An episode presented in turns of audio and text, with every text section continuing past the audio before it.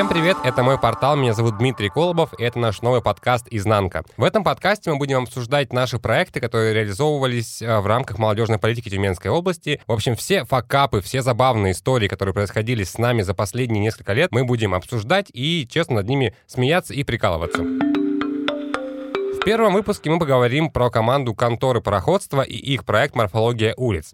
Сегодня у нас в гостях целых три человека, так много у нас еще никогда, мне кажется, не было. И сейчас я вам всех представлю. Руководитель конторы пароходства фестиваля «Морфология улиц» Юлия Саначина. Юль, привет. Привет. Пиар-директор фестиваля Юлия Киселева. Юль, привет. Она пока без микрофона сидит, мы потом ей микрофон дадим. И менеджер фестиваля «Морфология улиц» Настя Ларенко. Настя, привет. Привет. А ты до эфира сказала, что морфология пятая, да, и она у многих ассоциируется с конторой, но тем не менее морфология была до конторы. На самом деле, как все получилось. В семнадцатом году морфологию как раз э, вообще создали. Э, моя территория, Дима Зеленин, цвет города. Мы вообще, на самом деле, вот только Юля, наверное, да, тогда работала как раз в молодежной политике, как бы нас вообще еще там не было, но я знала про фестиваль, я смотрела, анализировала, и как бы, ну, не, не понимала тот вайб, который они хотят вообще передать, и как бы уже потом я поняла, что главная задача была, что вот у нас художники вообще в Тюмени есть, что такое вообще российское уличное искусство, кто эти ребята, но там по итогу такие работы было очень много там типа пирожочки, там тортики, пироженки, там мишки, вот такое вот все супер миленькое, классное. И в девятнадцатом году как раз вот э, мы пришли с Машей Копытовой, а, сели такие, так, а чем мы вообще хотим заниматься? То есть у нас там через полгода открывается контора, а что мы хотим сделать вот там за полгода до? И мы вспомнили, что в 17-м была морфология, в 18-м ее никто не проводил, и такие, блин, а давай-ка только без пирожочков, без типа всего такого, но мы прям реально поклялись, мы взялись ручки вот так вот, и такие, никаких пирожочков, вот так вот. Но это было смешно, мы любим показывать фотографии, мы их не скрываем, то есть это тоже определенный такой путь, который мы прошли, и, наверное, ну как, прошел фестиваль, не конкретно мы, прошел сам фестиваль, и как он из локального вот сейчас по факту стал международным. Давай, наверное, перейдем уже сразу тогда к смешным каким-то историям, каким-то трудностям, какие вообще были э, такие, может быть, вехи, ну, о, о чем можно рассказать, да, то, с чем мы сталкивались? Ну, я начну с 2020 года, когда мы поняли, что началась пандемия, и через 2-3 недели она не закончилась, и все идет к тому, что скоро наш фестиваль, и мы абсолютно не понимаем, что мы делаем, как мы делаем, кто приезжает и приезжает ли. Вообще, на самом деле, в 2020 году, в 21 это было, в 2020 году мало было факапов. Мы решили вместе с Extreme Expo делать открытие на закрытой локации. Ну, то есть мы никому не говорили, а, и нам нужно было сделать э, в онлайне всю эту историю. И, в общем, все как бы готово, день X, э, мы подготовились, э, вы же как раз делали прямую трансляцию. Я помню, вот шикарный ангар, это просто, да, мне кажется, да, очень, да, да. очень крутая атмосферная локация была. Все подключили, все поставили. Вот понимаете, просто вот 500 раз проговорили программу, и в итоге я помню, как я захожу со спикерами в этот ангар, а там просто Extreme Expo вот на этих маленьких тачках гоняют, и пыль такая, такая красивая-красивая, но вот снять невозможно. Мы такие, Ваня, ты, вы чё? Он такой, да чё, мы там типа решили погонять. И как мы срочно нам приходилось резко переставлять вообще, вообще в другой ангар, в другое помещение, вот эти брать манатки, куда-то бежать, что-то все время отключалось, кто-то все время что-то дрифтил, типа музыка орала. Я все время бегала к скейтерам раза три или четыре, наверное. Кататься? Потом... Ну, типа. Потому что у нас идет самая вот запись э, онлайн-трансляция, и они начинают просто своими колесами стучать по дикому, и я, я пошла с таким лицо, лицом прибегала к ним, говорила, можно, пожалуйста, потише? Они такие, да-да, все, извините, мы больше не будем. А у них-то тоже соревнования, они ну, такие, да, блин, да, девчонки, да, вы знали, да, на да. что шли. Там еще такие смешные баклан наверху орали, ну, типа, локация просто супер. Они смеются, как старушечки. Да, да, Скейтеры или бакланы? Бакланы, а реально бакланы. Ну, со временем вообще все забывается. Ну, то есть, наверное, если бы это было на следующий день после этого проведения я бы на таких эмоциях рассказывала. Но все как бы забывается, сглаживается, и как-то, наоборот, тебе больше смешно, чем как-то обидно. Тем более мы с ребятами потом собирались, такие, ну да, да, формат, пожалуй, ставить соревнования параллельно с лекцией, так себе история. А в двадцатом году у нас еще была одна интересная история, которую мы постоянно любим рассказывать. Помню, мы даже собирались с волонтерами, и это наша такая презентационная карточка всяких смешных историй. И однажды однажды мы заказали автовышку. Она должна была приехать на стенку Миши Гудвина, на Демьяна Бедного. И время уже где-то часов 10, э, около 11 вечера. Разметку нужно делать Мише. И получилось так, что часть организаторов просто была без связи. И звонит Миша, звонят волонтеры, потому что к ним приехала вместо нормальной автовышки рукав, по-моему, или ковш какой-то. Это крюк был. Крюк. Я просто в кровати лежала время там пол одиннадцатого, как бы ты лежишь такой, думаешь, вау, обычный вечер, можно отдохнуть наконец-то. Просто у нас не получается отдыхать месяца там два-три, когда вся организационная эта штука начинается. Ага. Да, и просто мы экстренно вызываем нашего прекрасного Михаила. Есть такой Михаил, он король автовышек, мы его так прозвали. И даже когда к нам приходят новые люди в следующем году работать, которые собираются заказывать автовышки, мы отправляем им контакт, который называется Михаил, король автовышек, и все хихикают. Это шикарнейший человек с шикарнейшими автовышками, и его просто ему написали, а, описали ситуацию, он говорит, вы куда ехать? Куда выезжаете? Выезжаю, и все. В конечном итоге он приехал на спас, и классный человек. Вот. У нас была похожая история, у меня есть контакт, называется Вера Петровна «Подбор женщин». Мы когда снимали а, ролик для премьеры проекта совместного, да, там «Космос» и ну, тогда «Моя территория» еще, и нам нужна была женщина такая в возрасте, ну, для ролика, а эта женщина серебряный волонтер, и она, их очень много таких всех активных, короче, она такая, да, я снимусь, если нужны будут женщины постарше, вы мне звоните, у меня записано как Вера Петровна подбор женщин. Просто когда листают контакты, это что? Это кто вообще? Это был 20 год, была пандемия, но вы, тем не менее, ее пережили, и фестиваль прошел в любом случае. А какие еще истории? Вот смотрите, окей, а, дрифтеры. Короче, а, в девятнадцатом году, когда а, вот мы уже взяли морфу от конторы, да, ее вели, и э, мы придумали, что было бы классно сделать документалку, поговорить с художниками, потому что мы тогда все начали жестко погружаться в эту тему, смотреть другие документалки, вообще читать про это очень много. И стало интересно как-то исследовать этот момент и как бы Тюмень в этом контексте, как она вообще присутствует, потому что на тот момент это вообще город без стрит-арта еще. И э, раз к нам приезжало как бы несколько художников в девятнадцатом году, и потом уже много в двадцатом, мы такие, сейчас мы со всеми, в общем, про все поговорим, запишем кучу материала и потом выдадим офигенную документалку, все будут в восторге. И, в общем, вот представляете, это 20 год, я не помню, сколько там художников, типа, сколько, 15, больше. И мы с каждым делали интервью, мы выезжали на интервью каждому, это где-то 40 минут, это такие прям большие разговоры. Вот мы это все вот как бы очень погружались, всем обещали фильм. Потом был 21 год, и получается, в двадцать первом году мы тоже сняли всех ребят. И это еще плюс, там, допустим, 10 материалов. Я не знаю, короче, там были гигабайты, часы, что-то невероятное. Это было нереально делать во время феста. И после феста мы всем отделом, это где-то шесть человек, сели это все отсматривать, отбирать. Э, у меня документы в Гугле, там, я не знаю, страниц на 15, просто с раскадровкой хрона, типа. А, там невозможно было уже даже отписать субтитры, потому что, ну, там просто, там огромный просто фильм. И все супер, мы сделали черновой монтаж, мы сделали просмотр в конторе, мы сели командой, отсмотрели этот монтаж вроде бы стало понятно, что делать, как править. И, в общем, там, типа, через пару дней мне мой оператор пишет, что диск сгорел. И весь жесткий диск, и все материалы за три года работы, причем не только интервью, а все кадры наши, да, которые мы всегда использовали где-то, просто сгорело все. Сначала сказали, что можно восстановить, потом, что, короче, нет, там, типа, мы хотели за это заплатить, но это просто оказалось в итоге невозможно. И, в общем, мы это пережили. наверное, фильму не надо было быть. Больше не будете снимать там морфологию? Ну, мы снимаем каждый год, просто вот такой исследовательский формат. У меня остался шрам на сердце. Я пока, наверное, не готова, хотя я считаю, что это очень хорошая тема, это хороший инфоповод, это в целом интересно. У тебя, Настя, какие еще есть истории? Что вот из... Наверное, наверное, интересно несколько историй, э, связанных с согласованием стенок, потому что этот процесс, он всегда, нам кажется, что так, мы сейчас начнем, у нас фестиваль в июле, мы начнем где-нибудь в феврале, заранее, чтобы все согласовать, чтобы все было супер, чтобы не было никаких накладок, и все равно в итоге получается так, что в конце, перед, за пару недель до фестиваля, за неделю до того, как должны приехать к нам художники, у нас что-нибудь да слетает. И вот как раз-таки я сейчас перейду к гаражному кооперативу. Нам собственник очень долго не хотел отдавать э, стенку гаража, потому что там был один эскиз э, э, Антоний Лев с женщинами. И этому собственнику нужно было собрать всех-всех представителей гаражного кооператива и на, на общем собрании вот сказать, смотрите, вот такой эскиз, что-нибудь давайте сделаем.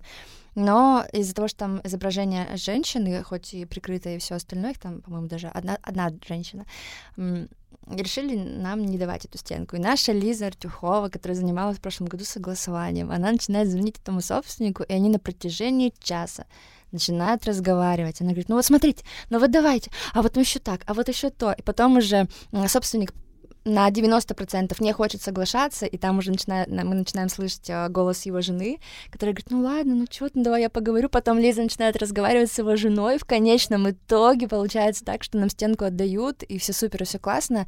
А если Лиза послушает подкаст, Лизе привет. Лиза мощная просто вообще в согласовании, разговорит любого, и короче... Если нужно убедить мужчину, да, то да, звоните Лизе да, Артюховой. Да, звоните его жене, как оказалось. Слушайте, у меня такой вопрос. Вот вы каждый год э, ищете стенки, да, с помощью простых ну, людей города, которые ходят, например, они могут отправить вам заявку, что вот, не знаю, там, у меня дома стена, я хочу, чтобы ее раскрасили. Но вообще в целом, как вы сами выбираете места или художники выбирают? Понятно, что если мы говорим про жилой дом, там нужно согласие части собственника, насколько 70%. я знаю, 70%, потому что мы тоже как-то раз хотели сделать в рамках, по-моему, студенческой весны какой-то граффити и даже не стали заморачиваться. А если мы говорим вообще вот про, допустим, не частную собственность, да, а про муниципальную, и как вообще понять, что вот эта собственность муниципальная? Как не понять, что вот этот забор, например, он вот муниципальный, а не там часто? Ну, во-первых, как мы ищем? У нас, у нас у всех, всей нашей команды уже наметан глаз. И даже когда приезжаем в другой город, какой-нибудь в Москву, ты идешь мимо, о, вот здесь классно было бы, о, вот здесь можно было бы что-нибудь сделать. То есть уже глаз наметан. И ты не смотришь на какие-то обычные незрачные заборы, потому что есть определенные критерии. Их много. Нет, их немного, но они важны. Проходимость, чтобы это был не глубокий кирпич, ну, в общем, все такие штуки, чтобы Нет, было ты удобно. скажи, пусть люди послушают и тоже будут ходить и смотреть. Вдруг они что-то увидят. Хорошо. Если вы хотите предложить нам стенку или какую-то локацию, очень важно, чтобы там была большая высокая проходимость, чтобы не было заборов, чтобы был не глубокий кирпич, потому что кирпич сжирает просто краску, и нужно закупаться вдвойне. А что значит, прости, не глубокий кирпич? Вот я вроде мальчик, понимаю, ну, суть кирпича. Что значит не глубокий кирпич? А жилки, видимо, вот а, эти вот всё. между угу. кирпичами. Все, понял. Вот, ну и вообще кирпич, мы с ним стараемся не особо работать, потому что он реально хавает всю краску. Вот. Что-то еще? Ну, в общем, наверное, какие-то основные такие вещи. Да. Ну и все. И нам часто приходят, э, мы прям формы отправляем, типа в постах пишем, пожалуйста, присылайте нам стенки. И чаще всего это какое-нибудь садовое общество, где они говорят, вот у нас есть гараж, разрисуйте нам его, либо какие-то непонятные заборчики. Мы это, понятно, все отсек... какую-то часть отсекаем, какую-то мы принимаем, если что-то действительно классное. И потом наши специалисты по согласованию начинают просто выяснять, кому это принадлежит, пробивать, какой округ, управа, там, тоси-боси, вот.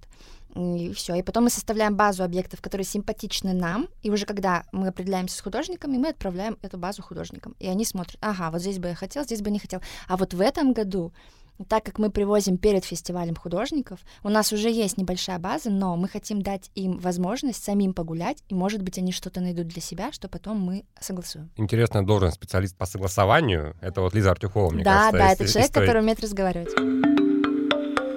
У меня еще, знаете, какой есть вопрос? Наверняка все слышали, ну, многие, наверное, тюмень слышали этот случай, когда э, граффити Артема Овера очень сильно обсуждали, которое было с самураем вообще что было, потому что насколько как, как я эту ситуацию слышал, э, Артем разрисовал стену на улице, по-моему, Свердлова, на Свердлова Циолковского, э, и потом в соцсетях одна из бабушек э, возмутилась, что это агрессивный какой-то стрит-арт, да, который самурай, который призывает там к чему-то. И я помню, что была какая-то даже, по-моему, петиция в интернете, что-то такое, о том оставлять или нет. Так, короче, 1 сентября 2020 года, звонок. Э, Юль, привет. В общем, время, наверное, было, ну, что-то там типа 10, 10, 30, 11. В общем, на вас написали жалобу, жалобу на имя губернатора, что вот этот вот рисунок уменьшает успеваемость в обучении школьников. А почему важно еще 1 сентября 11 утра? Потому что, ну, как мы с вами понимаем, 1 сентября никто не учится особенно. А, и как бы, как они проанализировали то, что успеваемость упала, как вот это вот все. В общем, мы вызвали их на беседу, мы такие, «Ну, давайте, может быть, действительно сейчас придем к какому-то консенсусу. А почему еще очень важно отстаивать работу, какая она есть? Во-первых, она не несет какого-то агрессивного контекста, она наоборот очень положительная. У нас в каждой работе есть QR-код и описание, которое прямо рассказывает, что вкладывал художник. Там нет каких-то агрессивных цветов или каких-то, а, я не знаю, мотивов или изображений. И вот первая такая версия из разряда, ну да, лицо агрессивное, оно прямо выходит э, к нам вот в окно, там в комнату ребенка, вот это лицо самурая. И в целом мы как бы с Артемом договорились, что мы сделаем его чуть-чуть подружелюбнее, типа френдли, а красное мы сделаем немножко розовым. Ну, то есть как бы мы пошли на уступки, и вот приходит вторая итерация, они нас собирают снова, проходит дней пять, и я прямо чувствую, что я нервничаю, из-за этого у нас время фестиваля, конечно, увеличивается, мы бы уже бы закрылись, а мы все что-то делаем и делаем, автобуска приезжает, типа леса собираются и так далее. В итоге нам такие, ну, нормально вроде, но вот я одно не понимаю, почему цветочки не нарисовать, почему там солнышко не нарисовать. И здесь мы поняли, что нам ну, нужно как бы отстаивать эту работу. Очень важно именно отстоять работу, особенно в том виде, который художник видит, если она вот как бы там не про религию, не про политику, то есть то, что как бы не обижает людей, такое нейтральное. Ну, это был один из, наверное, самых таких стрессовых, да, моментов, потому что ну, была реальная вероятность, что мы просто возьмем и закрасим работу, то есть если они не... Ну, ну мы нервничали точно, да, и мы начали обращаться уже к людям, чтобы показать э, не только мнение как бы команды и фестиваля, художника, а чтобы ну, те, кто ходит мимо этой работы, кто просто в городе живет, тоже что-то могли сказать. Мы собирали подписи, мы активно про это в СМИ рассказывали. Там был, конечно, ажиотаж того, сколько о нас писали, какие там снимали сюжеты. И вот этот мужчина прекрасный, кто вот он? Он а, собственник, вот владелец этого гаражного кооператива. Uh-huh. Я помню, мы с Сашей, э, с моим мужем заносим листовки вот на эту подпись, и вот мы вот буквально вот уходим, вот секунд пять прошло, и он выбегает и говорит, эй, парень, ну-ка иди сюда, расписывайся. Это было так классно. Это значит, ты не один, не только тебе нафиг сдался этот стрит-арт, а реально есть люди, которые поддерживают. Мы тогда прям почувствовали первый раз, наверное, да, такое комьюнити людей, которым не безразлично. И все СМИ, которые о нас писали и снимали ролики, мы заметили, как будто они потенциально на нашей стороне, и как бы немного высмеивали эту ситуацию. И у нас был что-то типа пресс-подхода. Я помню, мы все приезжаем, Артем, так мы так сдружились с Артемом после той ситуации.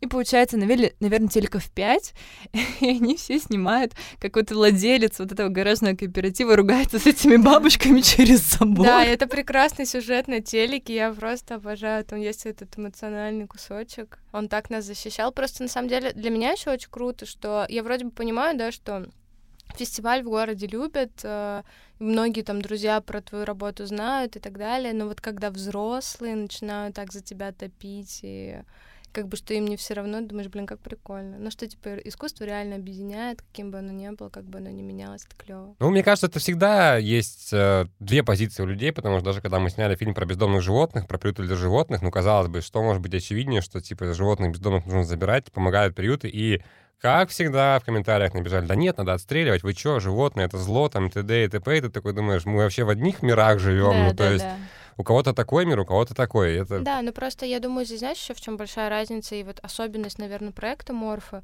именно то, что вот когда мы делаем какой-то контент в сети, человек как бы решает, да, смотреть его или нет. А когда мы рисуем в городе, мы как бы, ну, мы рисуем, мы это сделали, и ты уже увидел, и ты как бы что-то почувствовал, ты соприкоснулся, ты, возможно, погрузился там, потому что у нас вот есть QR-коды у каждой работы, человек может там почитать, посмотреть. То есть это как бы такое немножечко насильственный характер имеет. Ну, то есть в этом нет ничего плохого, но это просто так, оно как бы приходит к тебе само. И, конечно, вот эти комментарии, ты к ним не можешь относиться, допустим, э, с тем тем же иногда безразлично, ну, как бы, типа, в, в интернете я могу пофиг, да, я, мне безразлично, может быть, на негатив, на хейтеров, там и прочее. А здесь ты понимаешь, что все таки ну, да, это наша общая территория, надо как-то прийти к какому-то единению, вот как это сделать, и поэтому, ну, это переживательная такая тема, то есть ты можешь быть себе уверен, но ты все равно слушаешь эти другие взгляды, чтобы понять, типа, ну, правда где-то посередине всегда. Поскольку я в команде отвечаю в основном за структуру и бабки, э, внимание, внимание, разговор про деньги. А, как-то вот, в общем, все чеки там мне приходят, приходят, я деньги сверяю, понимаю, что у нас минус 200 тысяч. Здравствуйте. Ну, у меня в прошлом году тоже был подобный случай, только была побольше сумма. Благо мы этот вопрос решили, но я понимаю, да, что это такое. Но чтобы его решить, ты тоже, знаете, все время ты чувствуешь себя, я не знаю даже, как сказать, вот таким вот, типа, э, ребята, и со всеми торгуешься, но ты торгуешься везде. Ну, то есть, вот знаете, когда мы делаем морфологию, это, наверное, для конторы один из самых таких прикольных э, проектов, потому что он такой живой и как бы... Непредсказуемый. да, и я параллельно себя чувствую руководителем конторы, и вот альтер-эго мое — это руководитель морфологии, где мы просто торгуемся, бабки выбиваем. Михаил, давайте сегодня не тысяча, а пятьсот. И он такой, а чё? Да вот. ну и то есть каждый раз какие-то реально... Точно так же у нас за три дня, по-моему, до начала у нас слить э, морфологии, у нас закрыли хостел, где должны были поселиться все художники. Вот знаете, вот ты можешь быть кла... ты можешь быть боженькой тайм-менеджмента, но ты никогда в жизни не предугадаешь, что собственник вот этого здания скажет хостелу, а теперь до свидули. И они просто за неделю собирают манатки. Мы в панике, мы не понимаем, куда селить, как селить. Причем мы заселили в какой-то так себе хостел в итоге. Ну, там ребята говорили, что какие-то чуваки такие это в татухах сидели на кухне, и было супер неловко оставлять там свои вещи. Ну, короче, э, это такая непредсказуемая история, как бы так. Вот Я представил их диалог на кухне, а что вы рисуете? Ну давай нарисуй нам, нет, да, что-нибудь да, еще да, просто да, там. Да. Эскизик сделай. Мехенди. Мехенди. Ну, я не знаю, насколько это смешная история, но я просто вот сейчас сидела в углу и вспомнила ее. Не знаю, может быть, это угол так срабатывает. В прошлом году у нас был художник Никита Ходок на гостинице «Астория», он рисовал.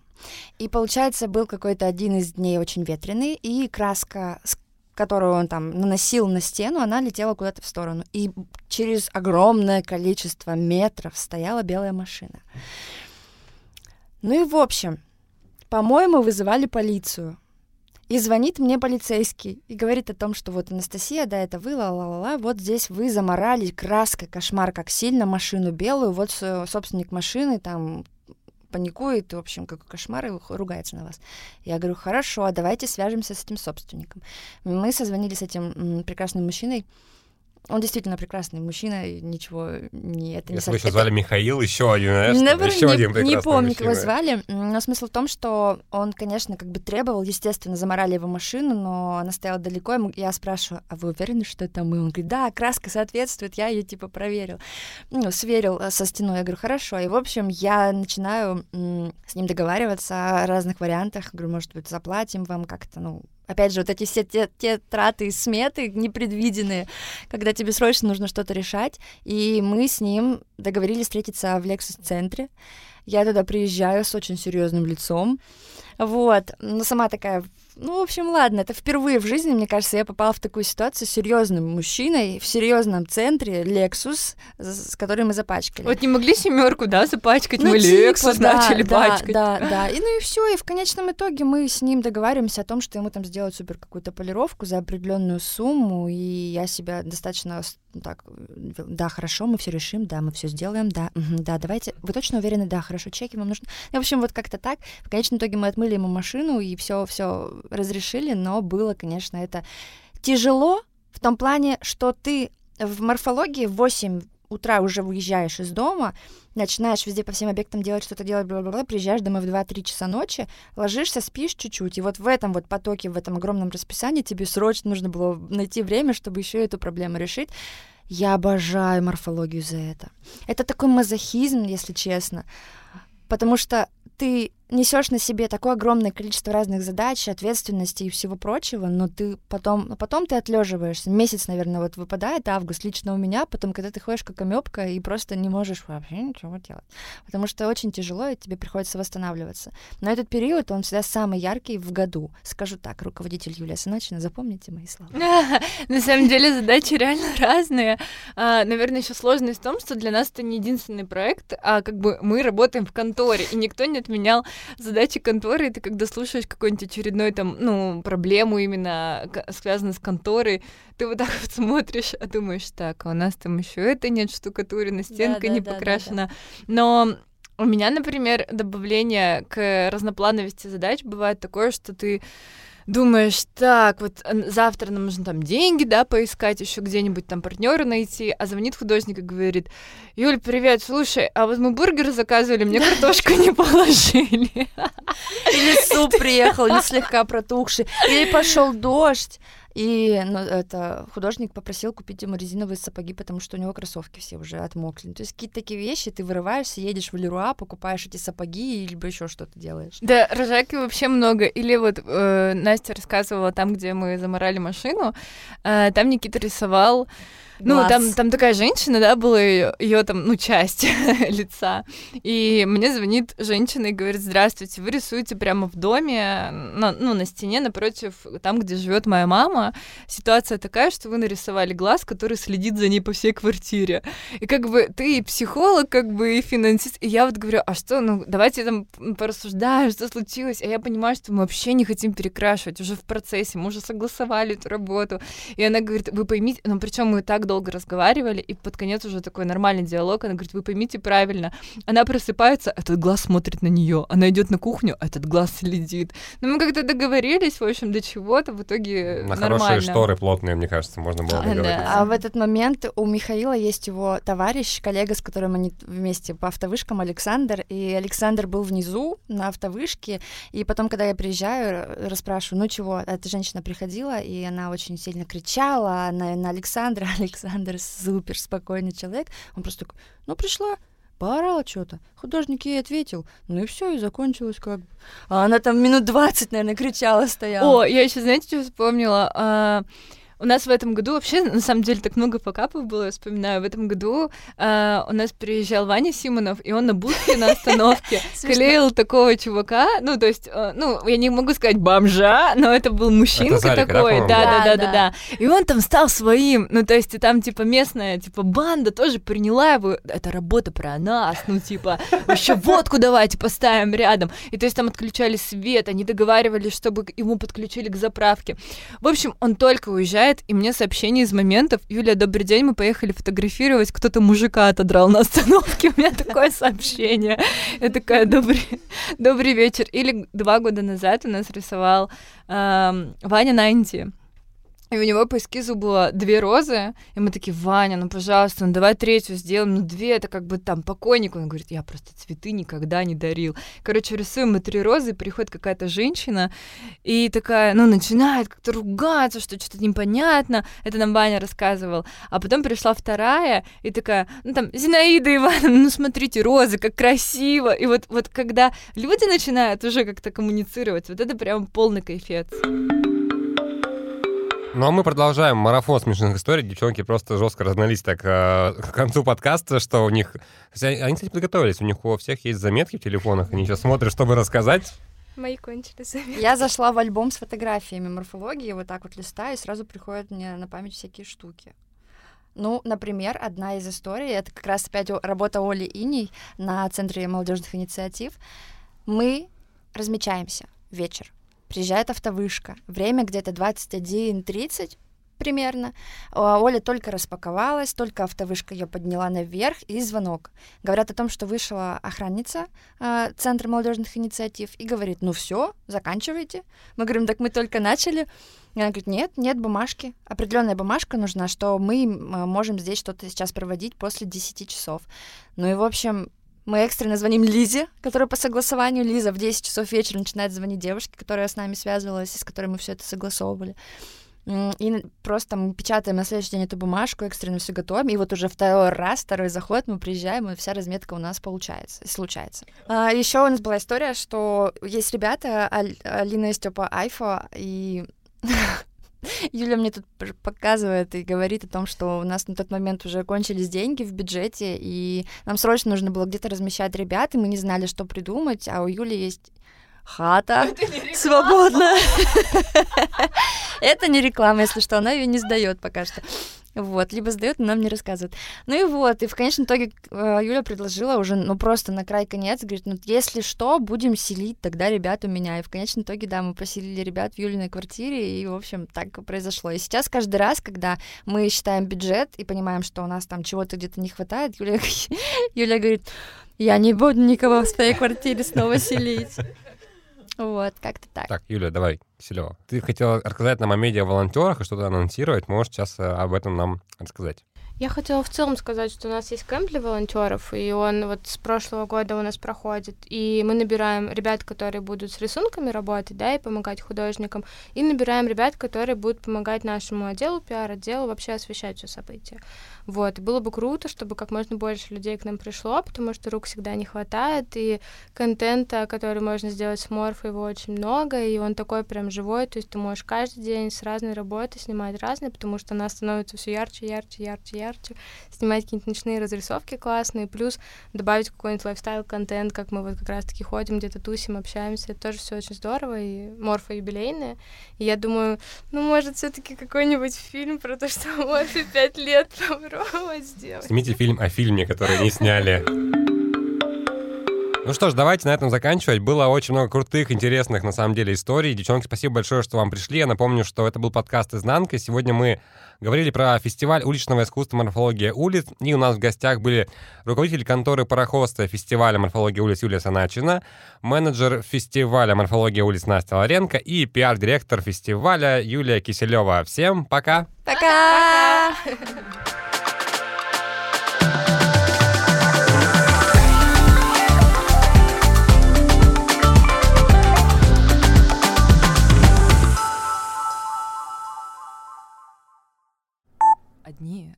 четвером В маленькой маленькой комнате. комнате. Сидим, сидим, сидим по углам просто. И меняемся, потому что микрофона три. Да, нам нужен четвертый микрофон. Если когда-нибудь он появится, то таких проблем больше не будет.